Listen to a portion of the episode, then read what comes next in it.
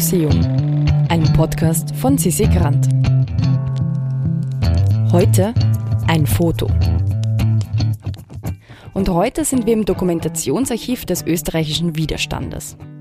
Und im alten Rathaus in der Wiener Innenstadt, wo auch der Ausstellungsort des Dokumentationsarchivs angesiedelt ist, ja, dort stehen wir heute mit Gerhard Baumgartner. Und zwar vor einem Foto, das auf den ersten Blick eine Familie vor ihrem Haus im Burgenland zeigt. Wir befinden uns hier in der Ausstellung des Dokumentationsarchivs des österreichischen Widerstandes in der Wiener Innenstadt. Mein Name ist Gerhard Baumgartner und ich bin der wissenschaftliche Leiter des Dokumentationsarchivs. Und äh, wir stehen hier vor einem Foto von burgenländischen Roma. Äh, die burgenländischen Roma gehören ja zu einer der größten Opfergruppen der Nationalsozialisten in Österreich, besonders im Burgenland. Im Burgenland haben ungefähr 9000 äh, Roma gelebt äh, vor dem Krieg und nur 10 Prozent von denen haben dann auch den Genozid, also die nationalsozialistische Verfolgung, überlebt. Ja, und wir haben eigentlich gar nicht so viele Dokumente über diese Verfolgung. Interessanterweise aber gibt es ganz viele Fotos dazu. So ein Foto haben wir hier in der Ausstellung. Und diese Fotos stammen aus der Zwischenkriegszeit. Und dazu muss man wissen, dass die Darstellungsweise auf diesen Fotos eine ganz besondere ist. Es handelt sich nämlich äh, zum Großteil um sogenannte Polizeifotografie. Also seit den äh, 20er Jahren eigentlich war die österreichische Polizei damit beschäftigt, äh, die sogenannten Zigeuner, wie, wie, das damals im Polizeigebrauch hieß, äh, zu registrieren und zu fotografieren und zu daktyloskopieren, also die Fingerabdrücke abzunehmen und äh, die die Personen zu fotografieren, aber auch die Siedlungen, wo diese Personen gelebt haben. Und so ein Foto haben wir hier. Und man erkennt diese Fotos von den Siedlungen zum Beispiel daran, dass sehr oft irgendwo am Rande dann auch ein Polizist zu sehen ist. Das heißt also, diese Fotos wurden dann während einer sogenannten Razzia, einer Durchsuchung einer Roma-Siedlung aufgenommen.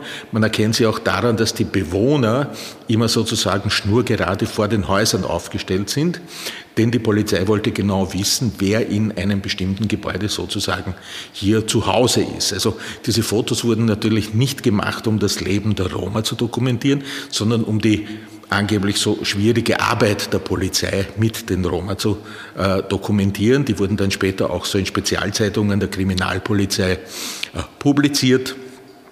Eine Arbeit eigentlich, äh, die unter den äh, Kriminalpolizisten sehr beliebt war, denn wenn man in der Roma-Verfolgung tätig war, dann hat man mit den modernsten Methoden gearbeitet, nämlich also mit Fingerabdrücken damals mit Fotografie. Und das war auch eine, wenn Sie so wollen, Fahndung, die damals gerade international begonnen hat und auch vernetzt war. Also man hatte auch mit ausländischen Kollegen zu tun. Das war eine sehr gute Karriereleiter. Darum haben das die Kriminalpolizisten sehr gerne auch gemacht und mit viel Eifer gemacht. Ja. Und sie haben natürlich für die spätere Verfolgung durch die Nationalsozialisten eine Vorarbeit geleistet, denn es gab schon die Erfassung in Karteien und es gab eben auch schon die Fotografien der späteren Opfer aufgrund deren wir heute dann eigentlich erst die Fotos, äh, die Opfer wieder rekonstruieren können. Ja. Nach dem Krieg hat man ja sehr lange nicht über dieses Thema gesprochen, hat es auch wissenschaftlich nicht aufgearbeitet und die ersten Publikationen dann auch über das Schicksal der burgenländischen Roma, äh, die haben schon auch diese Fotos benützt. Ja? Nur waren sich die damaligen Forscher sozusagen nicht im Klaren, woher die Fotos kommen, denn äh, da liegt ein großer Bestand davon im Landesarchiv in Eisenstadt, ziemlich einmalig in ganz Europa, aber die waren nicht als Polizeifotos deklariert. Ja? Und man hat das sozusagen etwas äh, leichtgläubig als äh, die Darstellung der typischen Lebensweise der Roma sozusagen hingenommen.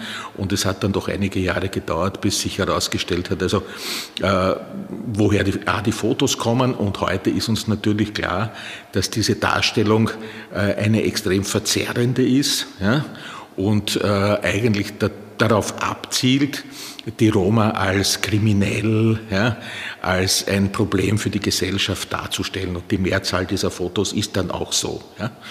Und äh, wir haben hier eben dann in der Ausstellung ein, so ein typisches Foto mit aufgenommen, äh, damit wir das dokumentieren können.